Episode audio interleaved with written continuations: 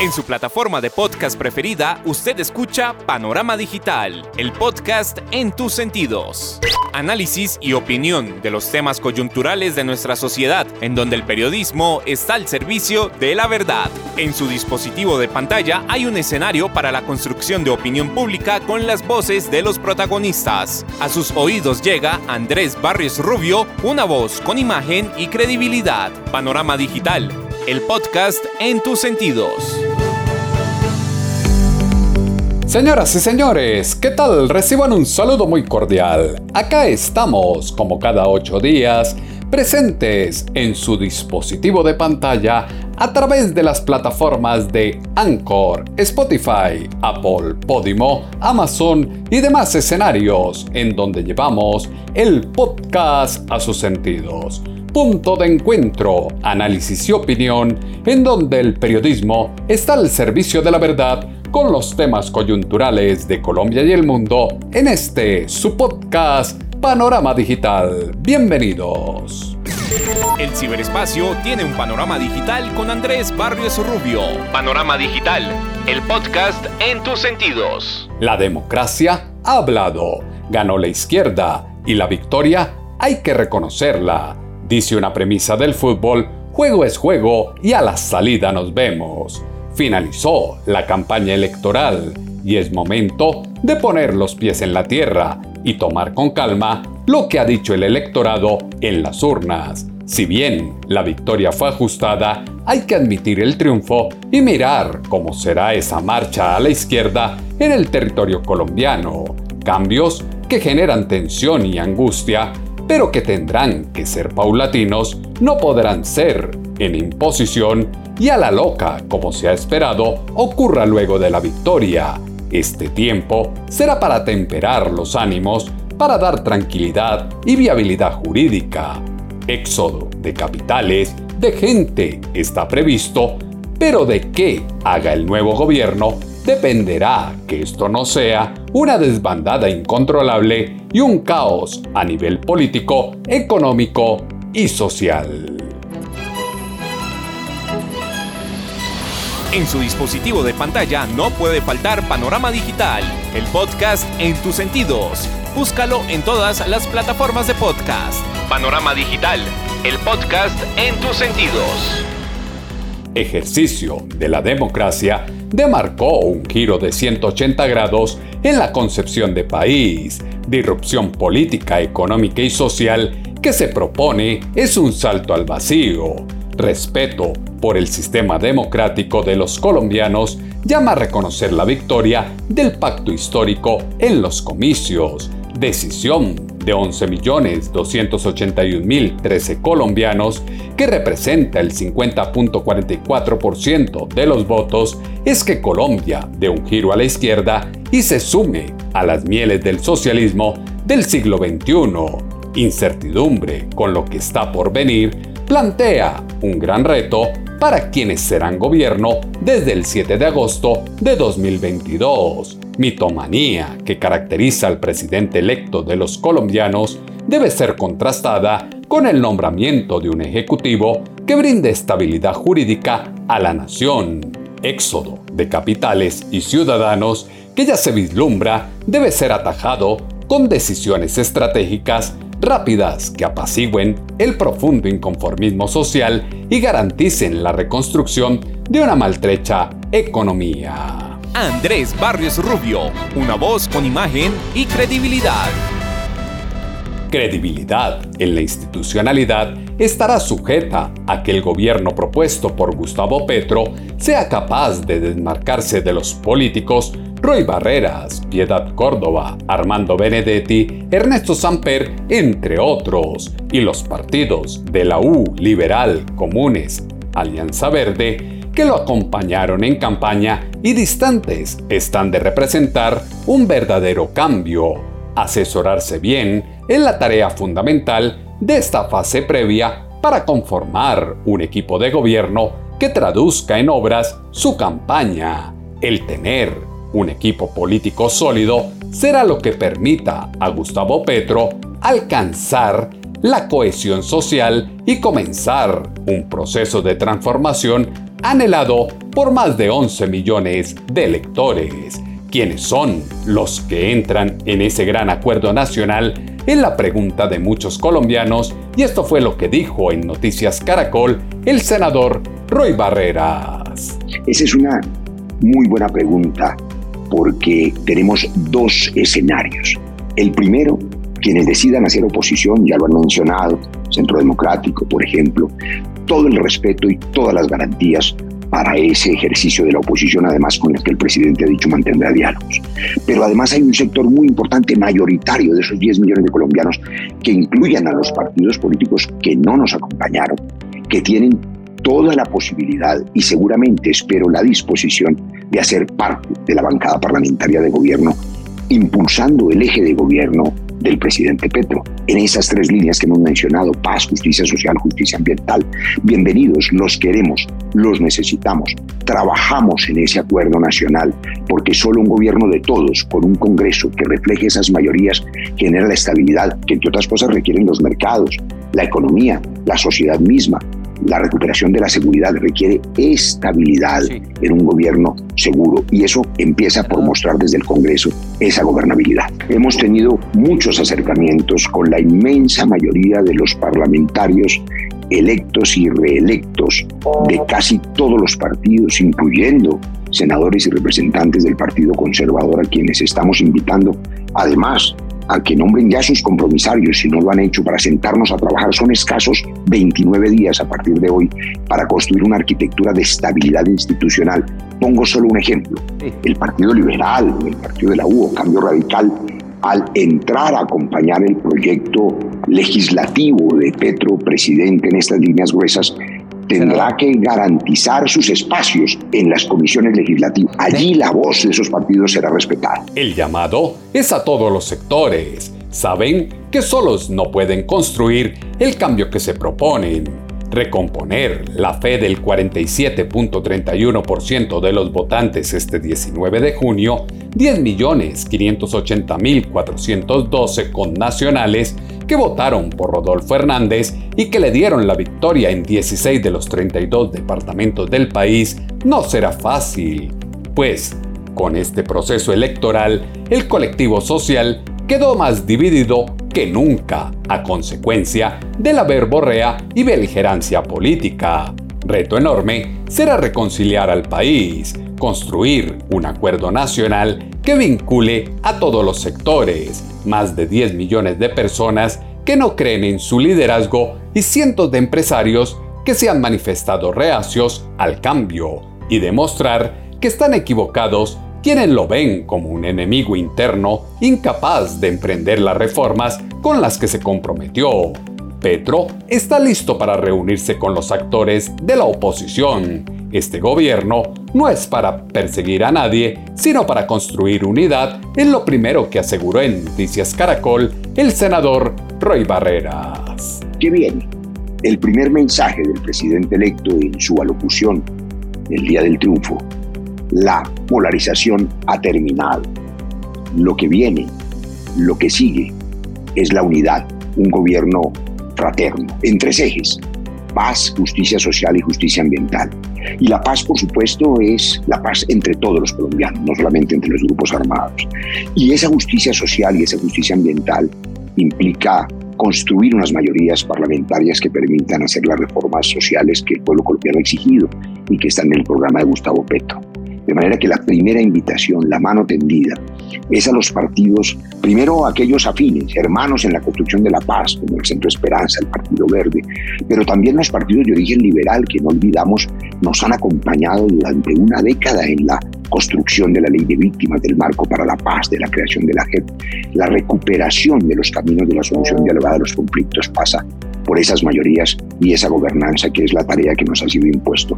Darle a Colombia gobernabilidad, mayorías para hacer las reformas sociales que los colombianos están esperando. Estamos aplicados desde ayer en esa tarea. La decisión de quién lidere el Congreso de Colombia será una decisión que tomen los 108 senadores el 20 de julio previa a la consideración de la bancada del pacto histórico. Allí hay líderes y lideresas, todos legítimos, todos capaces. Ni más faltaba, yo ya fui presidente del Congreso y ofrezco mi experiencia para ser útil allí. donde el pacto lo requiera y donde el presidente electo lo defina. Pero ¿qué hacer? Dos retos enormes. el primero, cumplirle a más de 11 millones de colombianos, de jóvenes, de mujeres, de campesinos, de trabajadores, de gente ilusionada con el cambio que exige esas reformas para cerrar la brecha de la inequidad, de la injusticia social, para sacar el Estado de las garras de mafias, de clientelas y ponerlo al servicio del Estado. Esas son reformas que el gobierno Petro presentará en el primer año y que tenemos la obligación de sacar adelante con toda la eficiencia en el Congreso. Y el segundo reto usted lo menciona. 10 millones de compatriotas votaron por el ingeniero Rodolfo porque tenían temores o los tienen aún. Tenemos el reto de aliviar esos temores y transmitir mensajes de estabilidad, de unidad nacional, de tranquilidad. Y seguramente lo hará el Ejecutivo y lo haremos nosotros desde el Congreso en este primer llamado a la unidad. Llamado a la unidad es el primer paso para tranquilizar a los más de 10 millones de colombianos que votaron en contra del pacto histórico diplomacia para sortear los mordaces ataques de la oposición, respeto por quienes piensan diferente será fundamental para desmitificar el temor que existe porque se haga realidad en el territorio nacional las persecuciones, encarcelamientos y demás atrocidades típicas de una dictadura. Erradicación de la palabra guerra del vocablo colombiano es clave para ver un futuro con mejores ojos, gobernar un país donde la gente que verdaderamente produce se quiera quedar a trabajar por Colombia y no emigre a buscar nuevas oportunidades. Independiente de los apegos políticos de cada uno de los 51.39 millones de colombianos, es momento de construir un nuevo futuro.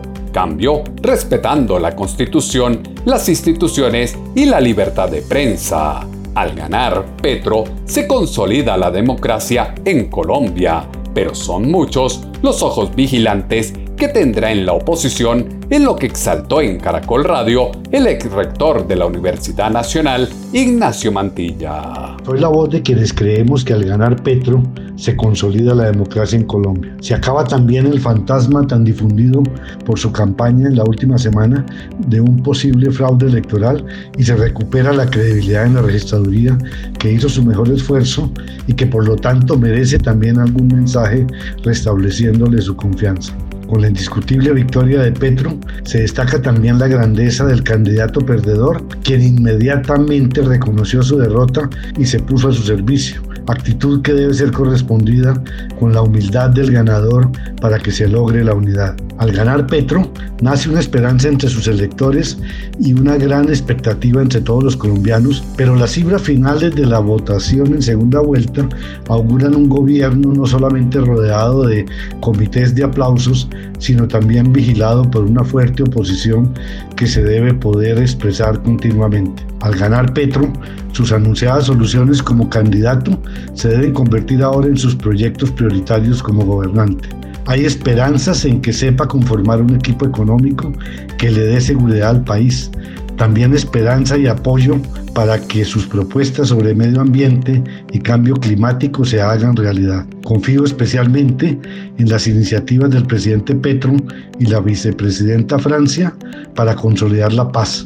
Particularmente, espero que el nuevo gobierno dé prioridad a la educación y la ofrezca a todos los jóvenes como la nueva vacuna criolla contra la violencia. La educación será la vacuna para la unificación y reconciliación de un pueblo totalmente polarizado. La izquierda ganó en Francalí y se le debe dar la oportunidad de ejercer poder para demostrar que puede atajar las profundas brechas socioeconómicas desde un gobierno exitoso y completamente distinto al de Nicolás Maduro, Daniel Ortega, Miguel Díaz Canel, Alberto Fernández, Gabriel Boric o Pedro Castillo. Para la analista política Eugenia Richard, no podemos hablar de izquierda, sino más bien de izquierdas en Latinoamérica, así como lo manifestó en Noticias Caracol. Bueno, yo creo que hay que tener mucho cuidado con lo que estamos llamando la izquierda. Yo creo que no podemos hablar de la izquierda, sino más bien de las izquierdas. Eh, en Latinoamérica. Yo creo que poco o nada tiene que ver un gobierno de corte progresista como es el de Colombia o de Chile eh, con un gobierno totalmente extremista, autoritario y dictatural como es el caso de Nicaragua, eh, de Cuba o de Venezuela. Entonces ahí hay que tener pues esta matices entre no todo es la misma izquierda. En segundo lugar, el hecho de que haya varios gobiernos que ya sean de corte progresista en la región, pues también tiene que con una lógica de alternancia en el poder. Venimos de una ola de gobiernos conservadores a los cuales les fue más o menos bien, pues podemos pensar que la llegada de varios gobiernos de izquierda sea una reacción natural y coyuntural, digamos, de un poquito de castigo a estos gobiernos anteriores sin que eso significa que haya todos estos países hayan concordado, digamos, dar un giro unificado hacia la izquierda. Y en tercer lugar, el hecho de que sí haya la, la consolidación de un eje progresista en varios países de América Latina, eso no necesariamente significa que haya eh, la consolidación de una agenda común global de una política, digamos, integral eh, de izquierda en América Latina. Es más bien cada país con su propia agenda eh, que va consolidando, digamos, unas propuestas que sí tienen algunas similitudes como eh, pues un, corte más liberal, pero también unos gobiernos que han sido elegidos por los jóvenes con unos temas que les interesa esencialmente a los jóvenes, como es el medio ambiente o eh, la lucha para eh, luchar contra la discriminación y hacia las minorías más que todo. Poco o nada tiene que ver un gobierno progresista como en Colombia o Chile con uno totalmente extremista y dictatorial como el de Nicaragua, Cuba o Venezuela. Polarización colombiana que no dista de la tendencia mundial se atenuará en el momento en el que se evidencien las acciones de un gobierno para atender los problemas sociales que sus predecesores nunca resolvieron o intentaron hacer sin mucho éxito. Extremos ideológicos no son óbice para buscar una reconciliación, mantener el equilibrio de poderes e invitar a los jóvenes a unirse para construir un mejor país. La educación y formación académica de la masa poblacional serán la base para el desarrollo de una vida digna. Desacuerdos en la visión política deben ser el pedestal de Obras por Colombia, lucha por una justicia social en la que, sin matarse unos a otros, brille la esperanza de un desafío en el que todos contribuirán con un grano de arena para construir una nación en paz, amor, trabajo y fraternidad. A nadie lo eligen presidente para hacer lo que le venga en gana. Lo eligen para gobernar y dar garantías ante el marco institucional y democrático, fue lo que dijo el presidente Iván Duque Márquez. ¿Cuál es el antídoto? El antídoto es justamente defender a ultranza la separación de poderes y las libertades económicas y dejar claro que a nadie lo eligen presidente para hacer lo que le venga en gana. Lo eligen para gobernar y darle garantías y ser predecible ante el marco institucional y democrático. Y yo creo que quienes defendemos estas ideas las defenderemos siempre, siempre, sin dobleces, sin aspavientos, sin dubitaciones, porque la democracia, y con esto termino, la democracia es como la salud. Cuando la tenemos, no la valoramos, pero cuando la sentimos amenazada, salimos a recuperarla dando muchas veces movimientos que no necesariamente son coherentes. Hoy tenemos que prevenir y defender cualquier amenaza a la democracia, hay que prevenirla y hay que defenderla y defenderla significa que en ese marco de libertades económicas, de separación de poderes, de respeto y no de obligación de la fuerza pública, de tener un periodismo activo y de tener prensa libre, así se defiende la democracia de América Latina. Ese es el debate que tenemos y quienes estamos en esta lucha seguiremos en ella siempre, cuando ejercemos el poder, pero también cuando estamos fuera de ella. Porque para ser un demócrata no se necesita título alguno, se necesita el compromiso y los bríos de tener coherencia, congruencia y cariño genuino por la democracia. Quienes defendemos estas ideas, las defendemos siempre, porque la democracia es como la salud. Cuando la tenemos, no la valoramos. La campaña electoral finalizó. Ya no es tiempo de dividir y sembrar más odio. llegó el momento más complejo, dejar de ignorar el hueco en que está gran parte de la ciudadanía de a pie, convencer a los incrédulos, llegando a materializar las propuestas de cambio. Desplazamiento político y social no suma, sino que resta. Acusación del uribismo a Juan Manuel Santos Calderón de entregarle el país a la izquierda, irónicamente se materializó con la pésima gestión de Iván Duque Márquez, pasividad, tibieza y falta de identidad ideológica del mandatario fue la que pavimentó el camino para que Gustavo Francisco Petrurrego, de la mano de la extrema izquierda, llegara al poder. Va a ser un régimen con todos los defectos que arrastran los miembros del pacto histórico, no es Petro solito. Atrás está todo un andamiaje en lo que expresó en Semana en Vivo la senadora María Fernanda Cabal. Va a ser un régimen con todos los defectos que arrastran los miembros del pacto histórico más sus acompañantes en campaña con prontuarios criminales. Más todo lo que hay detrás es que no es Petro solito, es que atrás está todo un andamiaje que se llama la Internacional Progresista, de la que él hace parte, que cobija al Grupo de Puebla, que es el grupo de convictos, presidentes y expresidentes, y que a su vez tiene su semilla en el polo de Sao Paulo, destruyendo países, robándose el erario público y sumándole a eso la mafia, el narcotráfico. Son estados mafiosos que lo que han hecho es pervertir los canales de la democracia para quedarse en el poder, como Ortega en Nicaragua, Evo en Bolivia, Maduro pues ni se diga, y Chile que ya empezó a probar las mieles de la revolución socialista, convertirse en el país más próspero de América con hoy unos retos de supervivencia y más de 100 mil millones de dólares que se escaparon de sus inversiones.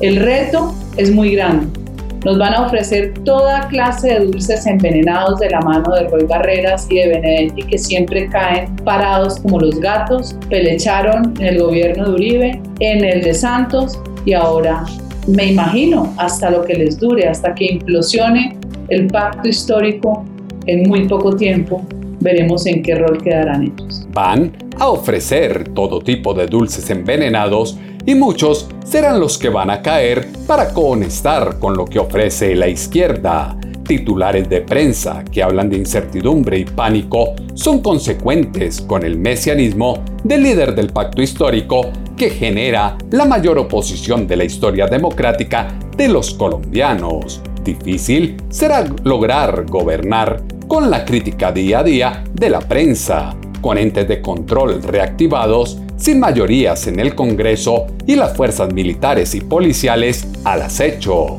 Importante para el presidente electo será demostrar que no va a imponer la mezquindad y ausencia de ética que se vieron en las estrategias de campaña, lograr desprenderse de la arrogancia y prepotencia que lo habitan y le han impedido desmovilizarse definitivamente. Saludable para la democracia será consolidar una política liberal progresista que cuide la economía del país como el mayor tesoro y no sustente su proceder en subsidios a un pueblo sumiso ante regímenes obsoletos y mediocres. La inestabilidad que se vive inicia por planes de expropiación no directa, pero sí a vía de impuestos impagables para todos, fue lo que aseguró en Semana en Vivo la senadora Paloma Valencia. Es una expropiación que la presentan como que no es expropiación, pero es una expropiación vía impuestos, es decir, les van a poner impuestos tan altos eh, que no van a ser posibles de pagar y entonces obligan a venderle al Estado, pero el Estado no se lo paga porque usted le pagan, pero por el otro lado usted tiene que devolver lo que debía en impuestos. Entonces hay, y hay una preocupación muy grande. ¿Y por qué esto es grave? Yo creo que los colombianos tienen que entenderlo muy bien. Primero, porque el sistema productivo eh, de mercado y de capital es fundamental. Es fundamental para la superación de la pobreza. No hay otro mecanismo para la generación de riqueza. Los estados de economía centralmente planificada, que es lo que está proponiendo Petro en su plan de gobierno, un plan de acción de la planificación del Estado, han fracasado. Fracasaron en la Unión Soviética, fracasaron en Cuba, fracasaron en Venezuela. Entonces dicen, es que van a hacer chillar a los ricos. Claro, los ricos chillan, porque es muy harto que a usted le quiten lo que usted tenía. Pero los ricos se van a vivir a Miami, los ricos se van a vivir a Europa. Lo que quedan son los pobres viviendo en la ruina, como los venezolanos, teniendo que ir a mendigar a otros países. Entonces yo creo que los colombianos tenemos que entender que defender el sistema productivo es la única forma de defender la riqueza de la nación, la posibilidad de generación de empleo, la posibilidad de superación de pobreza. Y lo segundo, a mí sí me preocupa mucho que cierren el Congreso y que nos lleven a una constituyente. Gustavo Petro en las últimas declaraciones decía que no, pero cualquiera que recuerde a Gustavo Petro en los debates decía que lo primero que había que hacer era una constituyente. Ahora todo es amor, pero en el fondo preocupa y mucho es que cierren el Congreso y lleven a los colombianos a una constituyente. Y los ocultos del poder llaman a clamar que se dé vuelta a la página y no inicie una cacería de brujas en que las víctimas se vuelven victimarios. Entusiasmo y alegría que se vio con los jóvenes en las calles celebrando la victoria son el reflejo de la esperanza y la fe en un futuro promisorio. La de ahora es la gran oportunidad para quienes se profesan socialdemócratas siembren las bases de la inclusión social y económica de todas las regiones del país. Sangre que corrió desde 2019 por cuenta de la indignación invita a dejar los revanchismos a un lado y empezar a trabajar decididamente en la construcción de un país sin llevar al macartismo a quienes se manifiestan en abierta oposición al nuevo gobierno.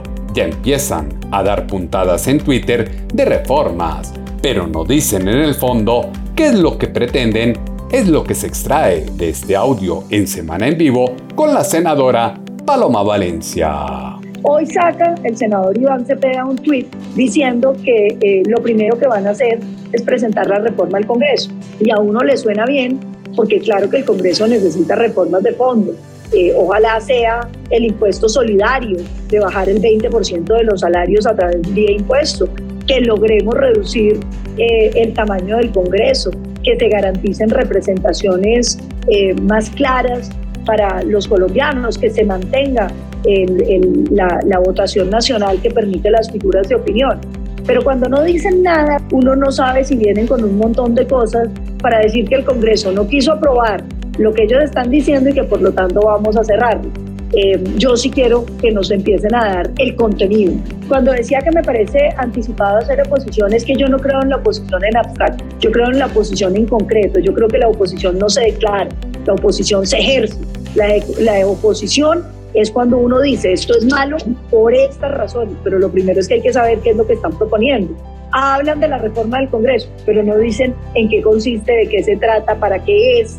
Eh, entonces yo sí quiero eh, que empiecen a sacar, a poner la carne en el asador, para poder decir qué cosas de esas eh, pueden servir, qué cosas se pueden mejorar y qué cosas definitivamente hay que combatirlas porque le hacen daño al país. La oposición no se declara, la oposición se ejerce.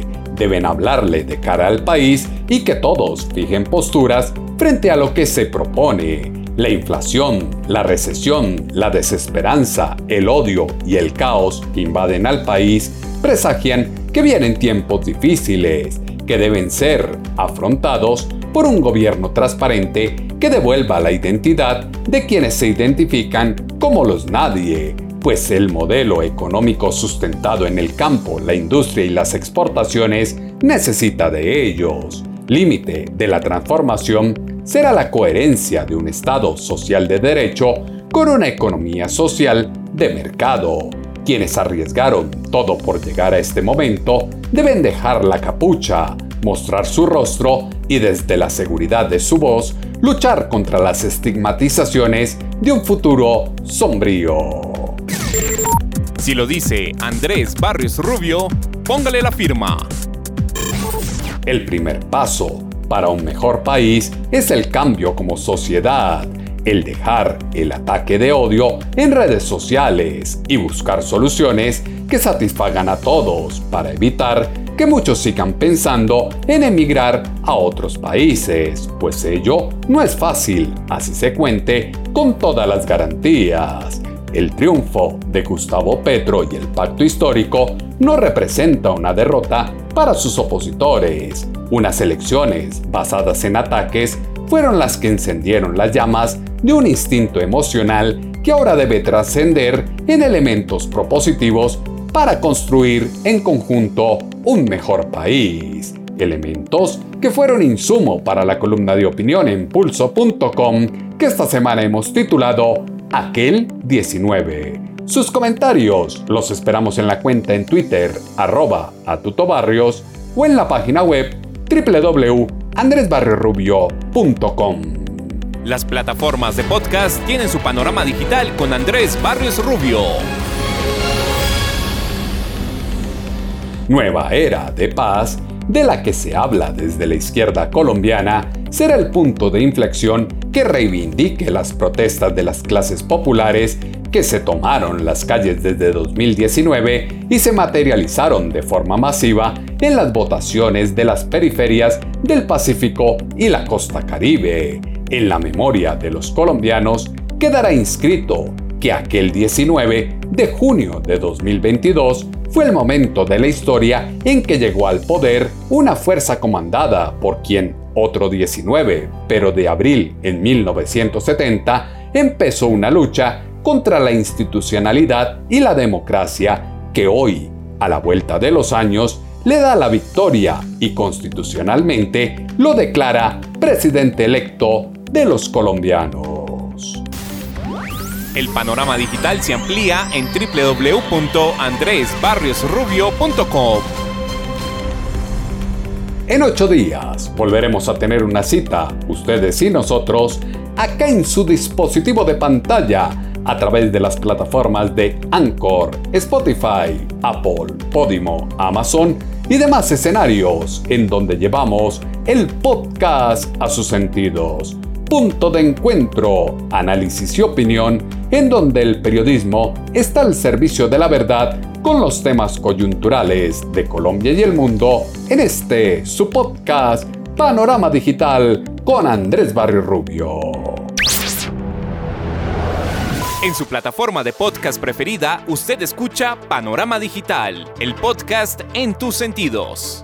Análisis y opinión de los temas coyunturales de nuestra sociedad, en donde el periodismo está al servicio de la verdad. En su dispositivo de pantalla hay un escenario para la construcción de opinión pública con las voces de los protagonistas. A sus oídos llega Andrés Barrios Rubio, una voz con imagen y credibilidad. Panorama Digital, el podcast en tus sentidos.